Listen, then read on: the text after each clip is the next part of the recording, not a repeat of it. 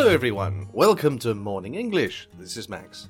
Hello everyone, this is Blair. 欢迎大家收听早安英文。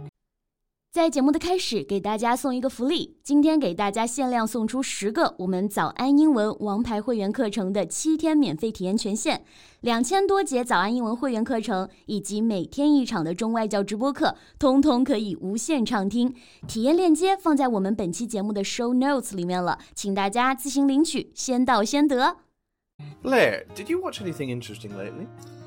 Well, I read an article this morning about European princesses. I was so surprised. Interesting. Are they real princesses? 对，就是真正的王室公主啊。我印象最深刻的呢，就是里面有一个西班牙公主 Leonor，你知道她吗 Yeah, I have heard of her. How old is she? I'm 15, but she already speaks like five languages. Wow, that's amazing. Yeah. 那除了西班牙呢，还有像瑞典、荷兰、挪威这些国家都还保有王室，对不对？ Yes, and my country. Oh yes, sorry, I forgot the most important one. 我们 Max 老师啊，他来自英国，那英国王室还是我们最熟悉的，对不对？So Max, is the royal family important to British people? Well, as a British person myself, I'd say yes. Then who's your favorite royal member? Favorite royal member? Well, hands down, the Queen. Yeah, the Queen is legendary. Max 最喜欢的王室成员呢，就是英女王啊，伊丽莎白二世。那我们今天呢，就跟随英国老师 Max 一起，我们一起来聊一聊英国王室那些事儿吧。So Max, have you watched the recent royal scandal? Oh, you mean Oprah's interview with Meghan and Harry? Yes. 关注新闻的同学们可能有了解过啊，最近英国王室呢又出新闻了，梅根和哈里王子前王子啊， 他的采访呢在网络上也是引起了非常大的讨论，对不对 It is a bombshell and a national talking point now. Yeah, right. 在这里呢，bombshell 是指的爆炸性新闻，它还可以指向炸弹、突发消息的意思啊。这句话的意思就是说啊，他们的采访内容是一条爆炸性的新闻。 Yes, because they were talking about something very sensitive and dangerous racism. 对啊，这次的访谈呢， 之所以会引起这么大的关注，是因为涉及到了一个很敏感的话题，对不对？就是我们说的 racism 啊，种族歧视。起因呢是由于某位王室成员担心梅根肚子里的孩子肤色太深，而找了哈利王子去谈话。因为我们知道啊，梅根呢她是非裔混血，对不对？ Mm. And the royal family are regarded as British cultural icons, so it's absolutely not okay for them to be racist. 呀、 icon 呢就是我们说的象征符号的意思啊。英国王室呢就是他们国家文化的代表嘛，所以这就是为什么被爆出来这种种族歧视的新闻呢，对于王室来说可能是非常大的丑闻了。 Yes, and as we just shared, the royal family are regarded as British cultural icons. So Queen Elizabeth II takes very little part in the government directly. So it's like the royal family are just the symbol of the country. Correct, but they have other duties too. 哦，所以王室呢虽然和直接行政啊没什么关系，但还是有一些需要履行的职责，对不对？对。都有哪些职责呢？Max 老师来给大家介绍一下吧。 The first one is bestowing honours. 对啊，在英国呢，王室的职责之一就是 bestowing honors，意思呢是授予荣誉啊。 bestow 呢就是我们说的授予、赠予的意思。女王授予的荣誉呢，就包括我们常说的司令勋章或者是官佐勋章这一系列。 Yeah, and not just to famous people or government officials. Honours will be bestowed to deserving people from all walks of life. Right，所以不一定是说非常有名的人才能得到这些荣誉。刚刚我们 Max 老师提到的这个 all walks of life，荣誉是会颁发给社会各界、各行各业的有功的人士。 Exactly.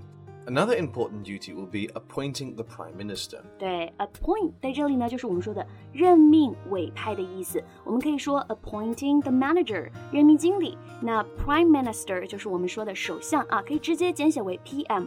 女王还有一个非常重要的职责，就是任命首相。 Right.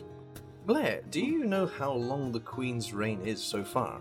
Um, I have no idea, but it's been like ages. 69 years this year. She ascended to the throne at the age of 25 when her father passed away in 1952. Wow, that's a long time. 目前英国女王呢已经在任有六十九年的时间了。Reign 就是我们常说的任期的意思啊。Accede to the throne 这个表达大家也可以学习一下哦，就是我们说的继承王位的意思啊。 Yeah, and there's no limitation for how long the reign should be. The queen will be the queen until the day she dies. You know what? That just reminds me of a Chinese phrase, 超长待机. Do you know what it means? No, what is it? Well, that is used for phone originally. We say phone is 超长待机的. It means that the phone battery is very good. You can use it for like a really long time without charging it.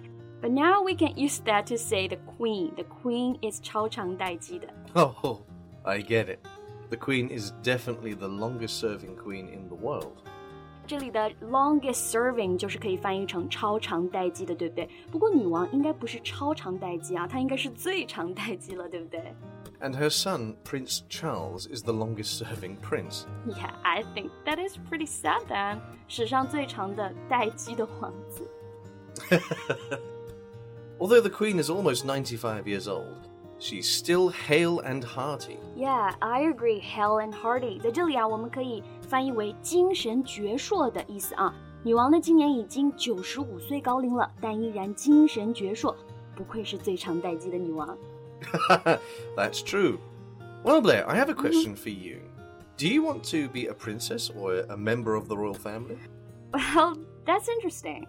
But personally speaking, mm, no. I mean, yeah, their life seems great and they have like very high social status. But there are also so many things you need to give up and they have so many rules, right? It's just not my thing. What about you, Max? 你会想要成为王室吗? Me? No. I agree with you. And being a royal means that there's very little you can do. Mm-hmm. Not even politics. You are not supposed to say or do anything. Yeah, I'm on board with that. Okay，王室生活确实是非常让人艳羡的，对不对？他们拥有似乎拥有啊很多我们不曾拥有的东西，但是呢，咱们平凡人的快乐，也许恰恰是他们羡慕和想要拥有的。所以啊，珍惜自己的生活，开心的过好每一天。You only live once。也祝大家呢都能拥有自己想要的生活。Yeah, you only live once. Seize the moment and live every day like it was your last. Okay, that's all for today's podcast. This is Max. And this is Blair. Thank you for listening. See you next time. Bye. Bye. 今天的节目就到这里了。如果节目还听得不过瘾的话，也欢迎加入我们的早安英文会员。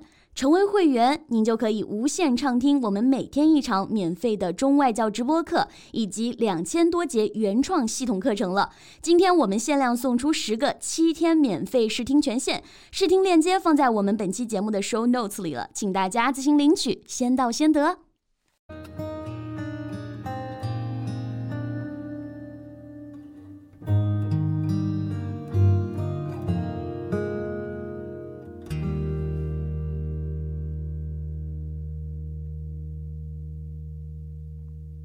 This podcast is from Morning English.